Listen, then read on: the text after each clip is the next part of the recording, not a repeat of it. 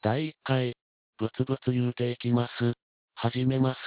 ブツブツ言わせていただきますルードジョーカーと申します。この配信は私がストレス発散のために、普段言えないこと、面と向かって言えないことなどを、公共の場を借りて垂れ流してしまおうという配信です。特に面白くもないので興味のない方は、聞かなくていいと思います。しかし、末永く、継続だけは、していきたいと思っています。